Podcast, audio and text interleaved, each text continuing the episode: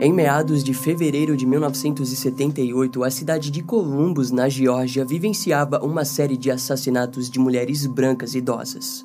O criminoso na época foi apelidado de o estrangulador da meia, devido ao fato sugestivo de que ele usava as meias de nylon das suas vítimas para asfixiá-las. As evidências forenses das cenas dos crimes sugeriam que o criminoso era um homem negro, mas as autoridades não possuíam recursos ou capacidade para irem além disso. E como se não bastasse, ao mesmo tempo, dois corpos femininos de duas mulheres negras e profissionais do sexo foram encontrados na área da base Fort Benning, próximo a Columbus.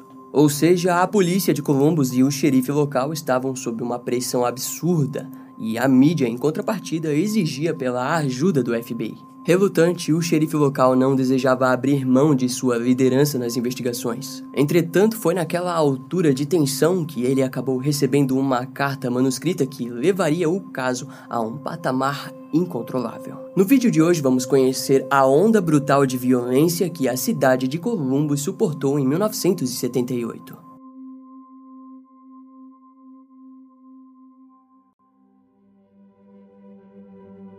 Prezado Senhor, Somos uma organização composta por sete membros. Escrevo esta carta para avisar que temos uma mulher de Columbus como refém. Seu nome é Gail Jackson. Como aquele legista afirmou que o estrangulador da meia é negro, nós decidimos vir até aqui para tentar capturar ele ou pressionar você ainda mais. Agora vejo que mais pressão é necessária. Neste momento, Gayle Jackson ainda está viva. Se esse estrangulador não for capturado até 1 de junho de 1978, você encontrará o corpo de Gayle Jackson na estrada Winton.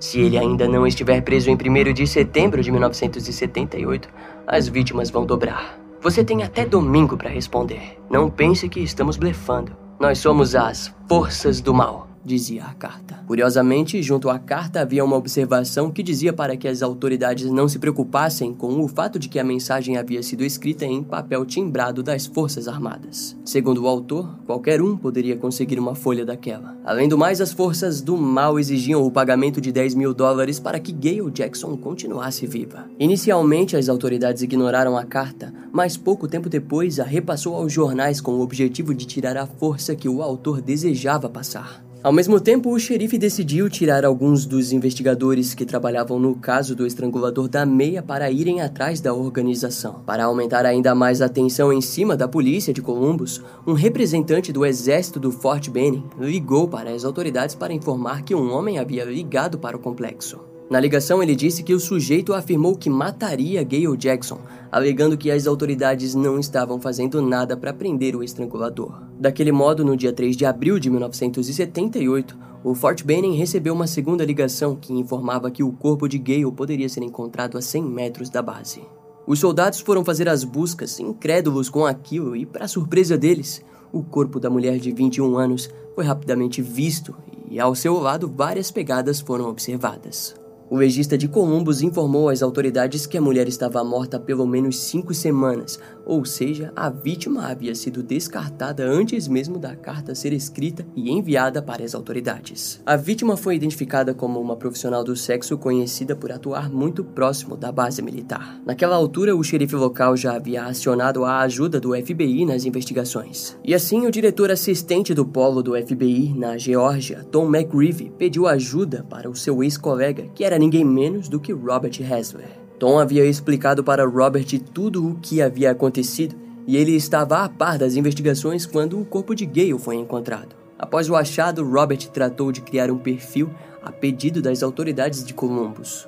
Robert explicou em seu livro Quem Luta contra Monstros que às vezes a melhor maneira de criar um perfil é através da vitimologia. Gayle Jackson era conhecida por ter, na maioria das vezes, clientes negros de Fort Benning e com frequência era vista nas ruas próximas do forte. Robert deduziu que, se sua vida fosse investigada mais a fundo, seria bem provável que o nome do assassino viesse a surgir. E por aquele mesmo motivo, o sujeito havia tentado manipular as investigações para o lado oposto ou melhor, para sete homens brancos. No perfil, Robert teorizou que se tratava de um homem negro de 25 a 30 anos, militar do Fort Benning. Em uma segunda carta recebida pela polícia de Columbus, Robert percebeu que o autor se referia à distância geralmente em metros e não em milhas, como um americano civil normalmente falaria além de que a caligrafia sugeria nitidamente que o criminoso era um militar que não havia tido uma vida universitária e por esse motivo a sua patente no exército seria baixa. Na segunda carta, o criminoso mencionou o nome de uma segunda mulher chamada Irene, e em uma terceira ligação ele deu detalhes de onde seria encontrado o corpo da mulher. Novamente, ele havia dito que a mulher estaria a alguns metros do Fort Benning,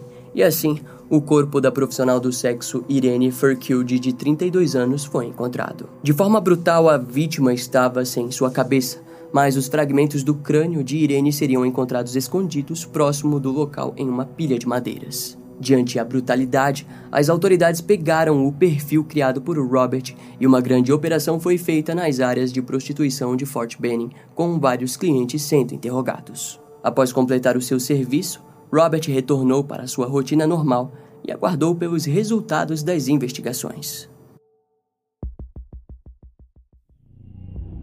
Devido ao número alto de testemunhas, o suspeito principal foi rapidamente identificado. Se tratava de William Henry Hance, da unidade de artilharia do Fort Benning. Em seu interrogatório, os investigadores compararam a sua caligrafia com as cartas recebidas e as gravações das ligações foram postas para que William ouvisse. Confrontado com as diversas provas, ele acabou confessando que tudo aquilo era falso e que havia matado as duas mulheres. Segundo William, no dia 28 de fevereiro de 1978, ele foi ao bar Sand Hill para simplesmente beber uma cerveja. No entanto, acabou sendo chamado pela sua conhecida Gayle Jackson, que ofereceu um serviço por 20 dólares. William aceitou e assim os dois foram até o seu veículo. Ele dirigiu por pelo menos 200 metros até um local que Gale havia pedido para ele estacionar. William compartilhou que Gale havia começado a tirar suas roupas quando uma raiva simplesmente tomou conta de si.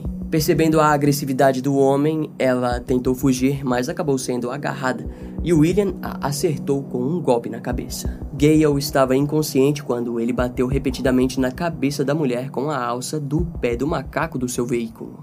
Os golpes foram fortes o bastante para causar um buraco no chão atrás da cabeça da vítima. Devido à impulsividade do crime, William decidiu se aproveitar dos horrores causados pelo estrangulador da meia e criou todo o circo. Em relação à segunda vítima, ele contou que no dia 15 de março de 1978 ele foi até o bar Vice Mitchells. Depois de beber por algumas horas, quando estava saindo, Irene Furkild pediu para que ele lhe desse uma carona até o bar Sand Hill, que ficava próximo à base de Fort Benning. No entanto, quando ele estava dirigindo, supostamente Irene se mostrou sugestiva ao ato sexual. Assim, quando ela ela começou a tirar as roupas, William ficou furioso e a atacou da mesma maneira que havia feito com Gale.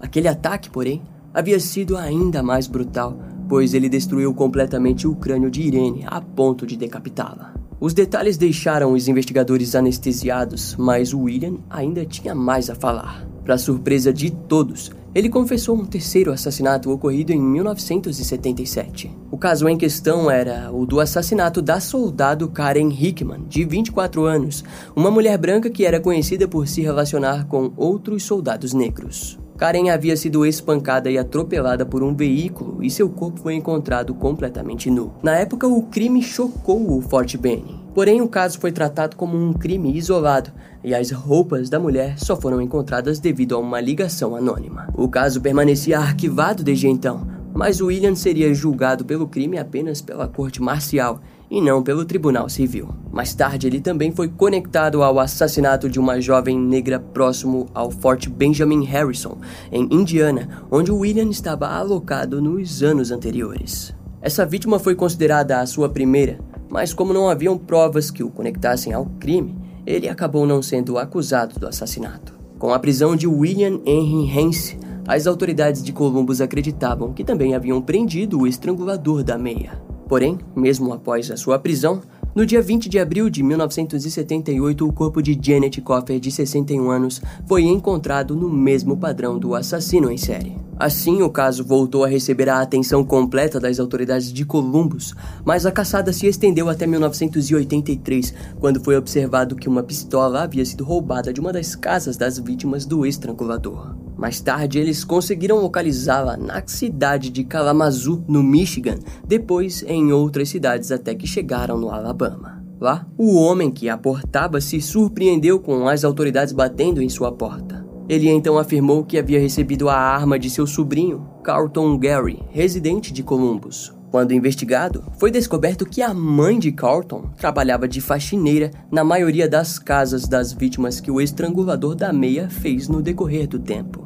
Também foi descoberto que Carlton havia sido preso em dezembro de 1978 depois de um assalto armado na cidade de Gaffney, na Carolina do Sul. Na época, ele foi condenado a 21 anos de prisão por assalto à mão armada. Porém, em março de 1983, ele conseguiu escapar e permaneceu um ano foragido, até ser preso e acusado de uma série de assassinatos atribuídos ao estrangulador. No passado, Corton havia fugido da prisão, cerrando as barras de sua cela e conseguiu retornar para Columbus em agosto de 1977. Seus crimes como o estrangulador se deram início um mês depois, no mesmo mês que William Hance havia matado a sua primeira vítima. Corton violentou, espancou e estrangulou a idosa Ferne Jackson, de 60 anos, com sua própria meia de nylon no distrito de Winton. Alguns dias depois, ele matou Jim Dimenstein, de 71 anos, Florence Shable, de 89 anos, e Martha Trumond, de 69 anos, todas em outubro. Ele então foi voltar a matar em dezembro de 1977 ao atacar Caitlin Woodruff, de 74 anos,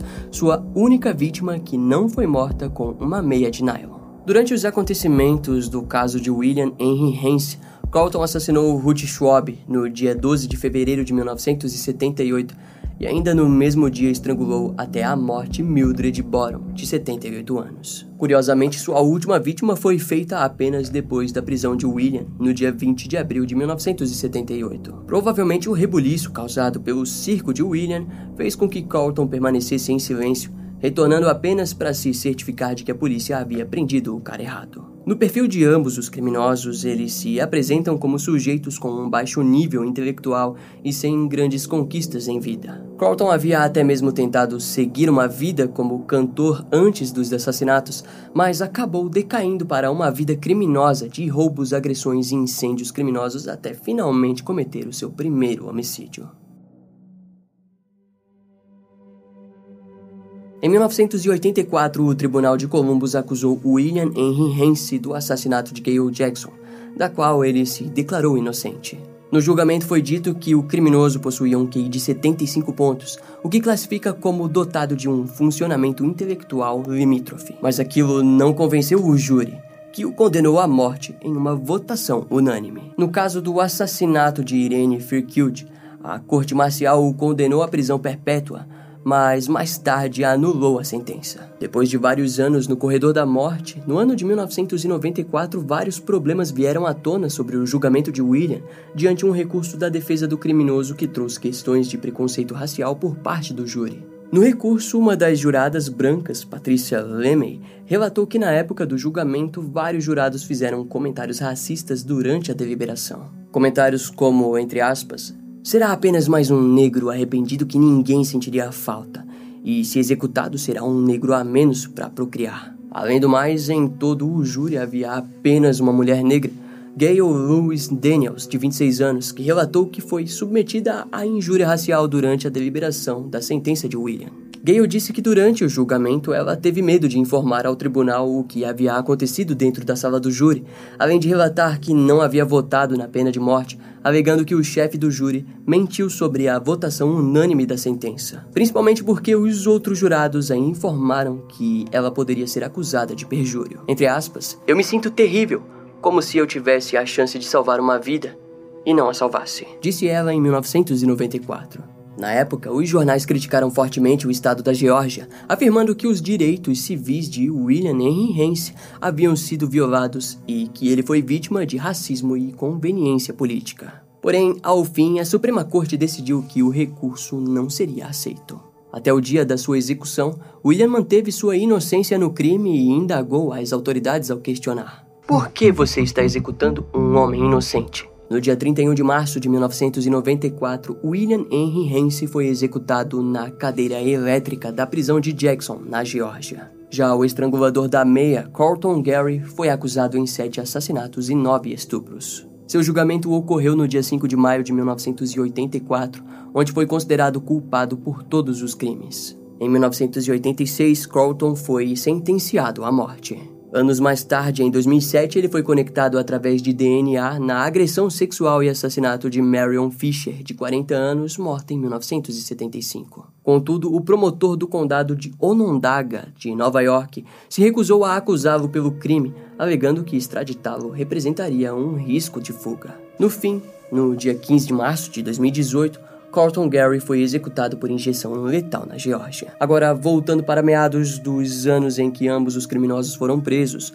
uma carta de agradecimento da polícia de Columbus foi enviada para o FBI que dizia o seguinte: Os dados do perfil estavam corretos em todos os sentidos. Em seguida, a polícia de Columbus agradeceu principalmente Robert Hasler pelo perfil criado e pelos recursos oferecidos pelo FBI. O vídeo de hoje foi apenas mais um tipo de homenagem à técnica de perfilamento e aos estudos que essa técnica exige. Além de que achamos importante também trazer à tona problemas sérios como o racismo, que não é visto apenas em casos dos Estados Unidos, mas em todo o mundo e principalmente no Brasil.